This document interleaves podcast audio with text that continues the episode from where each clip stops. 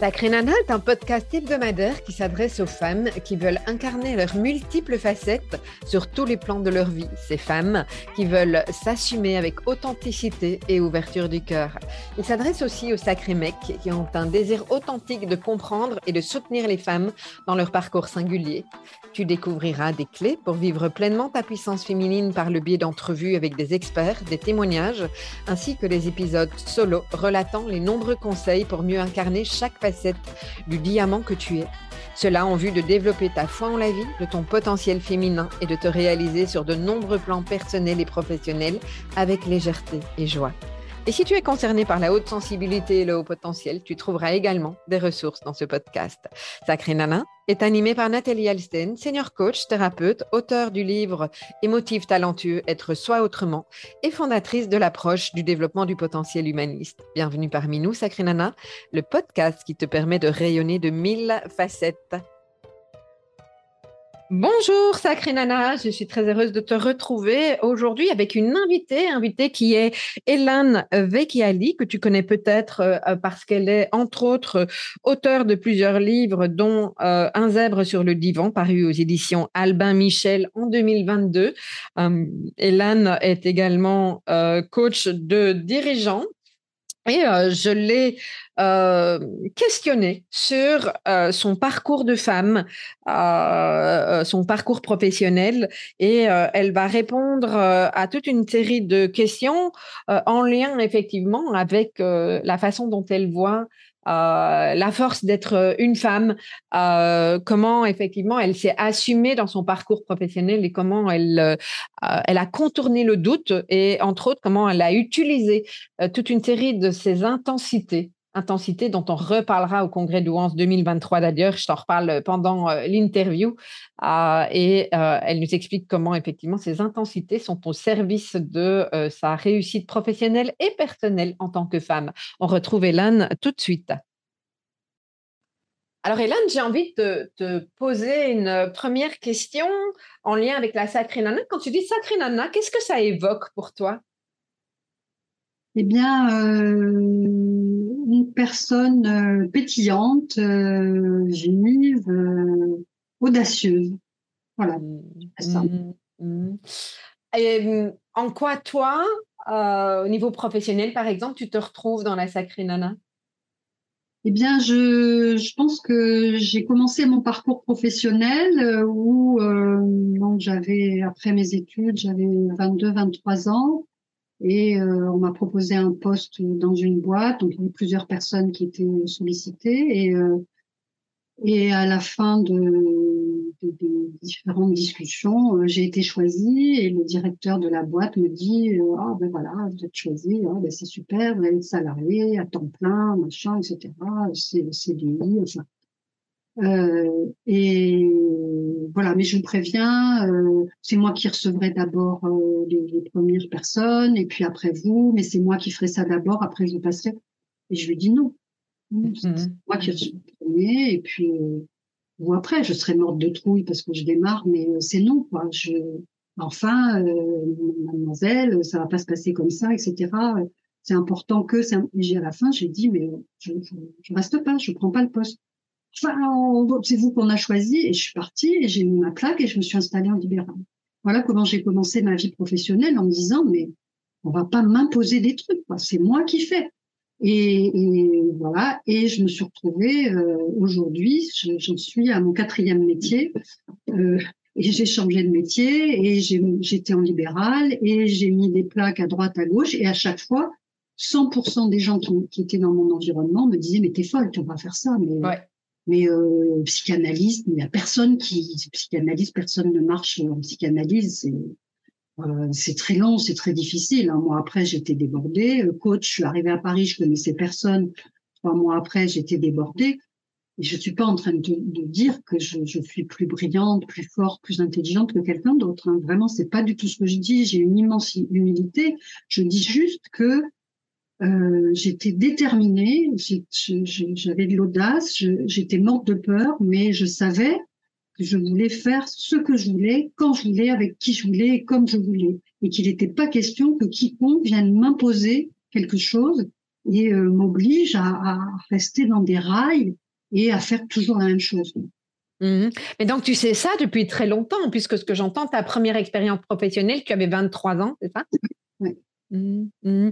Et cette. alors, j'entends, il y a cette audace, mais j'entends aussi une forme de foi, d'alignement. Je ne sais pas comment tu as envie, toi, d'appeler ça. D'où ça vient? Une espèce de confiance en moi que j'ignorais. J'ignorais hein, que, que j'avais cette force, mais euh, j'y suis allée. Quoi.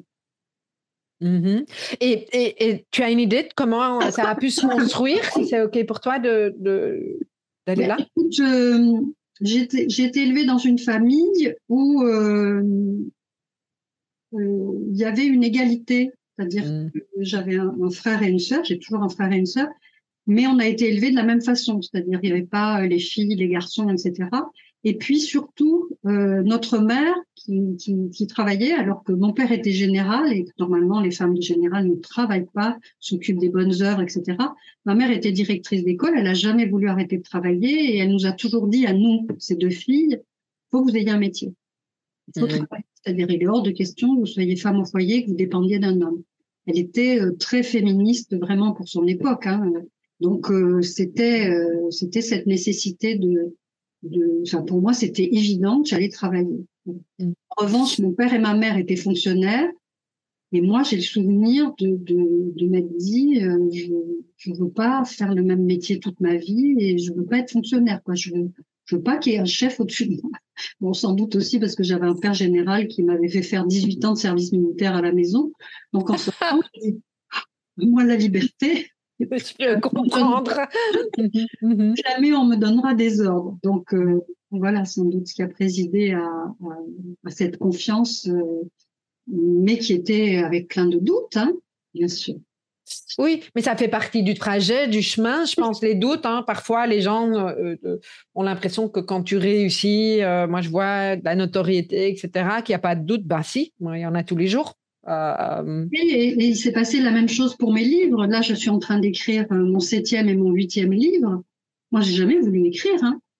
J'ai mmh. adoré l'écriture, hein, à la fac, les mémoires, etc. J'ai toujours aimé ça. Mais euh, il se trouve qu'un jour, je parle avec une amie, euh, des hommes, des femmes, etc. Elle me dit, mais c'est génial, tu devrais écrire. Je dis, écoute, ils sont 1000 livres par an, je vais pas rajouter un mille unième. Non, non, non, écris-moi une introduction, un plan, on va le proposer à un éditeur. Bon, d'accord, on propose un éditeur, l'éditeur dit oui, je dis, ah, ben, c'est super. Elle me dit, non, non, on propose à deux autres. Elle me suis retrouvée avec trois contrats. Oh là là.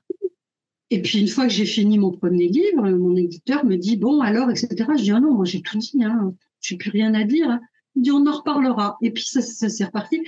Et il faut là aussi, enfin, être vraiment inconsciente et avoir beaucoup d'audace et de confiance pour se dire, tiens, je vais écrire un livre. Parce qu'une fois qu'on a l'idée, remplir les pages après. Oui, je confirme. et donc après, je, me suis retrouvée, et là, je, me retrouve en plus à écrire deux livres en même temps, la première fois de ma vie que ça m'arrive, parce que j'ai proposé deux sujets à deux maisons d'édition différentes, en disant, ben, il y en a bien un qui marchera, et, les deux ont accepté. J'ai dit, attendez, euh, les gars, là, moi, j'en ai déjà, eh ben, on publiera l'autre six mois après, mais on veut... Et je me suis lancée convaincue que j'allais y arriver. Et j'ai des moments de doute, puis il y a des moments où je me dis, bon, mais c'est génial, tu y arrives. Et moralité, le premier, au bout de trois mois, je l'ai terminé, alors que d'habitude, je mets huit mois.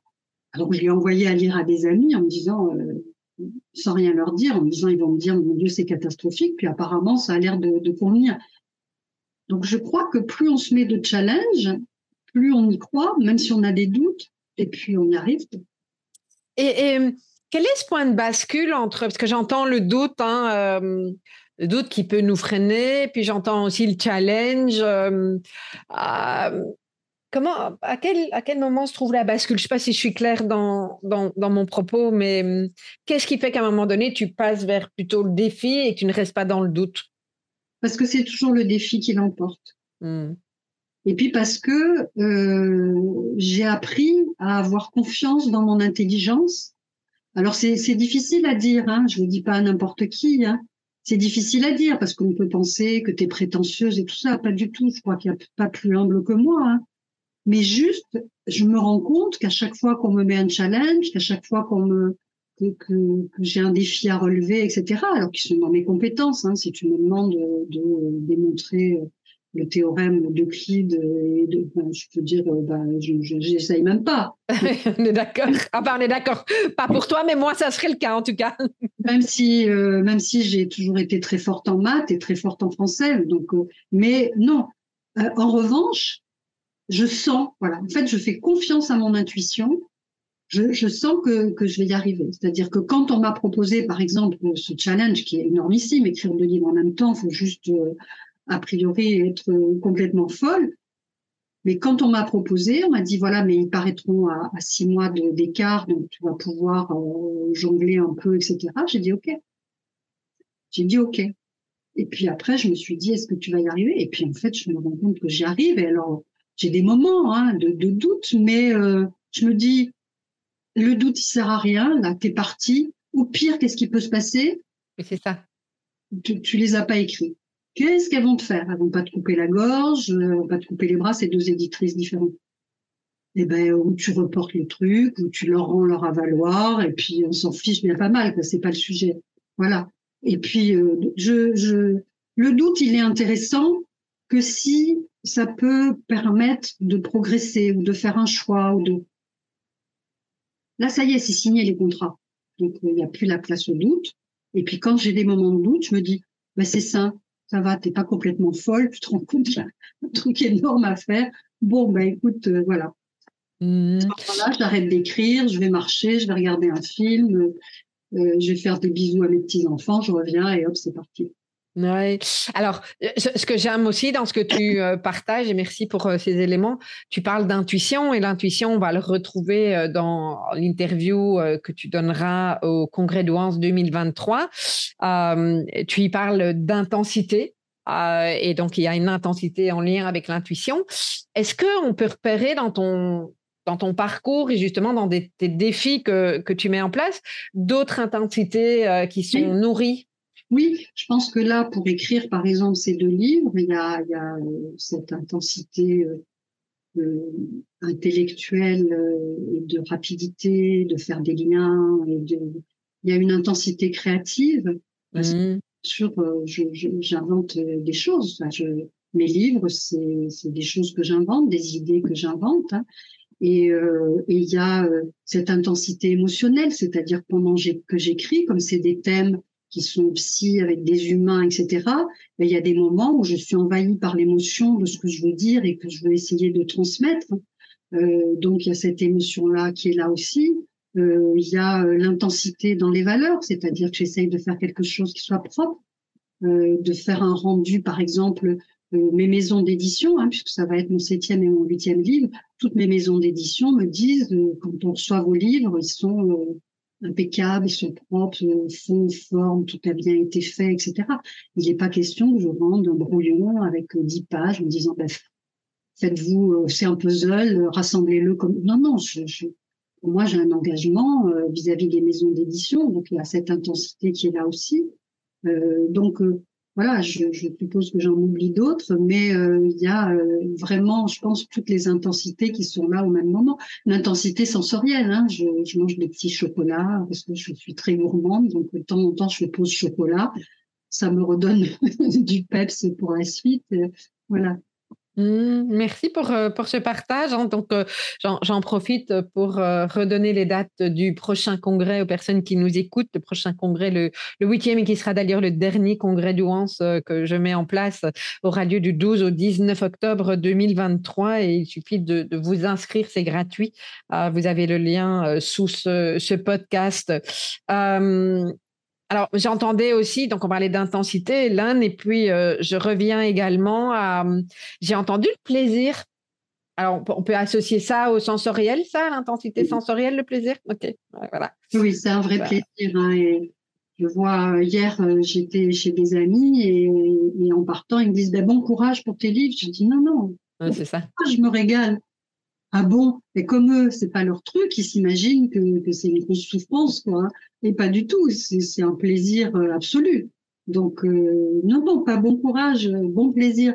Ah c'est ça. Et c'est pas dans notre tradition. Hein. Je veux dire, les gens n'ont pas l'habitude de dire bon plaisir, effectivement, et, ils projettent. Mais euh, et tu le dis très bien. Hein. Tu dis que pour toi écrire, c'est c'est euh, un plaisir pour toi. Tu aimes écrire. Ah, j'entends. Il y a quelque chose de joyeux quand tu en parles, effectivement. Ah, j'imagine qu'au bout de, ça fera quoi, huit livres, c'est ça, huit ou neuf bientôt? Huit plus un roman en quête d'éditeur, donc neuf. Waouh En combien de temps? En... Depuis 2005, le premier. Ok. Mmh. Là, en l'espace de, de quatre ans, là, il va y en avoir quatre. Ça s'est accéléré. Là. Ça a accéléré le rythme. Donc, euh, voilà. Moi, ça m'est pas toujours parce que le premier a été euh, douloureux, même si j'aime bien écrire. Mais euh, voilà, ah, je me suis mise des, des enjeux perso pour le premier, en tout cas. Mais j'ai appris. Donc, et c'était intense également. Donc, voilà. Euh, te demander en quoi pour toi être une femme est est quelque chose de, de, beau, une force, ou je sais pas comment tu as envie de le dire. Qu'est-ce que ça représente pour toi être une femme? Bien, je, je pense que c'est. Je, dirais que c'est quelque chose de. Enfin, c'est précieux. C'est. Euh, une, une, espèce de force et euh, comme c'est difficile à définir comme ça, je dirais que par rapport aux hommes, euh, alors c'est vrai que c'est pas de bon ton aujourd'hui de différencier les hommes et les femmes, donc tant pis, je vais être euh, réac. Euh, et bien sûr qu'il y a des hommes qui ont des sensibilités féminines et des femmes qui ont des sensibilités masculines, c'est c'est pas le sujet.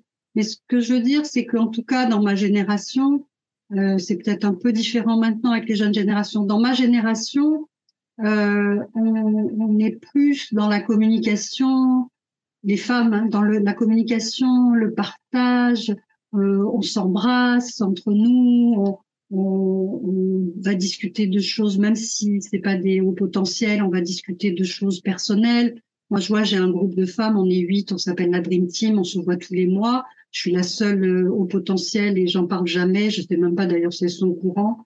Elles savent que j'ai écrit ce livre, mais je ne sais même pas si, si elles savent pourquoi je l'ai écrit. Mais on va se partager des choses personnelles, etc.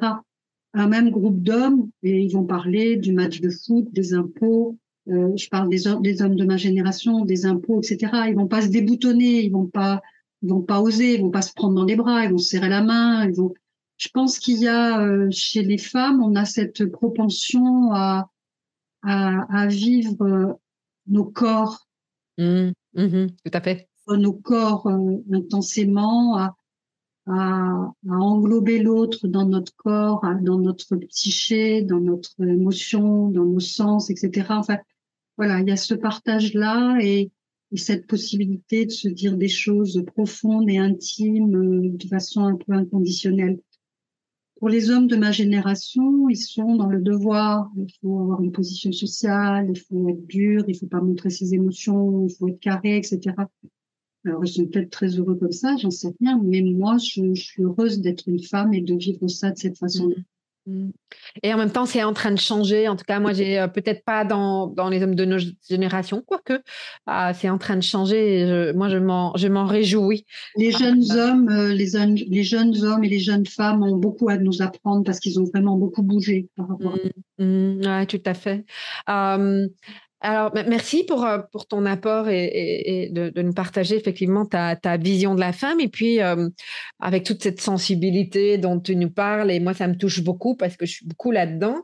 Euh, et puis, il y a aussi toute cette réussite professionnelle. Hein. On pourrait, vu de l'extérieur, en tout cas, je ne sais pas comment toi tu le vis, mais on peut dire que ah ben, Hélène, elle a réussi professionnellement, elle s'est reconvertie plusieurs fois, elle a un cabinet de coaching, etc et euh, beaucoup de femmes sensibles, euh, telles que tu, nous l'as euh, je ne sais pas si c'est le bon mot, mais ce que tu nous as partagé juste avant, beaucoup de femmes sensibles, en tout cas dans mon environnement, pensent qu'elles ne peuvent pas réussir professionnellement, ou en tout cas pas réussir sans homme, que c'est plus compliqué pour une femme. Qu'est-ce que tu en penses? Je pense que non, je pense qu'il faut savoir euh, je vais te donner un tout petit éclairage sur ma vie privée parce que je, je, pense par rapport à ta question que ça peut aider. Moi, je me suis retrouvée veuve avec deux enfants à 35 ans. Oh. Du jour au lendemain, un accident d'avion. Et donc, euh, j'avais pas d'homme pour m'aider. et j'étais en profession libérale. Mmh Ce qui veut dire nourrir deux enfants en sachant que ça peut s'arrêter du jour au lendemain, que ça peut et, euh, et j'ai tenu bon et, et j'y suis arrivée. Et après, j'ai changé de métier, encore dans le libéral, etc. Donc, euh, non, non, j'ai je, j'ai l'intime conviction que, que, quand on veut, on peut, et même dans des circonstances tragiques, on peut y arriver, et, et que a, on a cette force en nous et que si par hasard euh, ben, on, se rend compte qu'on n'est pas trop forte, et ben on va tirer les sonnettes. Et ça, peut-être on peut mieux le faire que certains hommes qui sont peut-être plus fiers et qui osent pas. Oui. Comme ça que j'ai démarré ma psychanalyse, c'est que tout d'un coup, j'avais l'impression d'être au fond du fond et que il fallait que j'ai une main qui, qui vienne m'aider pour me sortir de là. Et, et c'est comme ça que j'ai commencé. Et, ce qui a fait qu'après euh, de nombreuses années de psychanalyse, j'ai pu moi-même être psychanalyste. Donc, euh, non, non, je, je pense qu'on a... Euh, après, il faut quand même aussi, que, et, les femmes le savent, et à mon avis, je veux dire, une la palissade, mais c'est important. Il y a des femmes qui n'ont pas du tout envie d'être indépendantes. Il y a des femmes qui envie d'être euh, courageuse et de réussir, etc. Et c'est OK. Et si c'est des femmes qui sont euh, femmes au foyer et qui rendent heureuses, euh, qui rendent heureux leur, leur mari, leurs enfants et qui sont heureuses, pour moi, elles ont réussi. Hein. Tout à fait. Tout à fait, je te rejoins et merci de, de préciser ça. C'est aussi des sacrées nanas qui s'assument dans qui elles sont. En fait. Oui, oui, c'est vraiment primordial de dire, euh, voilà. Et je me souviens d'une de, histoire, je crois que c'était le, PDG d'une immense boîte euh, américaine à qui on disait quel est l'homme que vous admirez le plus au monde. Celui qui a réussi euh, et peut-être réussi aussi bien que vous, mieux, c'est difficile.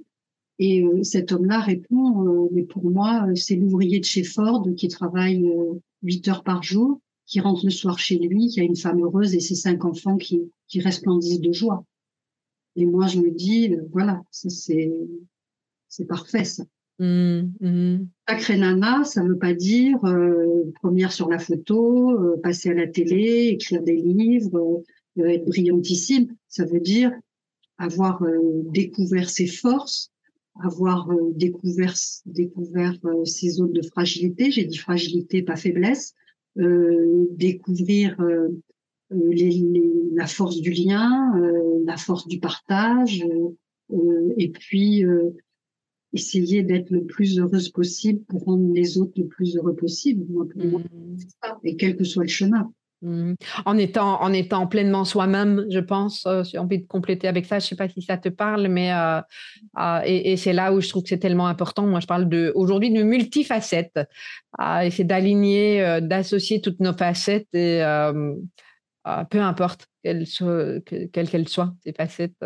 Oui. Merci Hélène. Euh, et donc, on te retrouve au congrès d'Ouance euh, sur la thématique des euh, intensités des hauts potentiels intellectuels. On en a un petit peu parlé à travers cette, ce bel échange qu'on vient d'avoir. Je rappelle le haut potentiel, pas le haut potentiel, le congrès d'Ouance qui aura lieu, le huitième congrès d'Ouance qui aura lieu du, du, 12 au 19 octobre 2023. Il suffit de vous inscrire et c'est gratuit. On y retrouvera Hélène ainsi que 13 autres euh, orateur.